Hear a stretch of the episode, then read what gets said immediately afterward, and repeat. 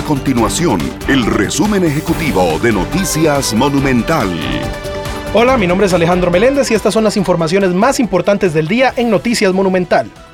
Más de 600 egresados de las ocho universidades que imparten la carrera de medicina en el país aplicarán el examen de conocimientos médicos de Costa Rica este jueves en la primera convocatoria del 2024. Esta prueba busca certificar que cuenten con los conocimientos básicos para atender a la población y obtener la autorización para participar de la rifa del Servicio Social Obligatorio de Médicos Generales.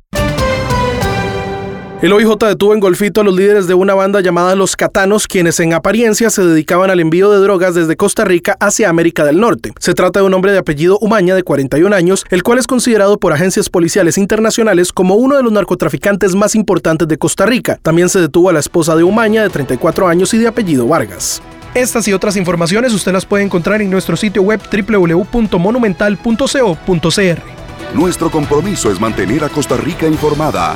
Esto fue el resumen ejecutivo de Noticias Monumental.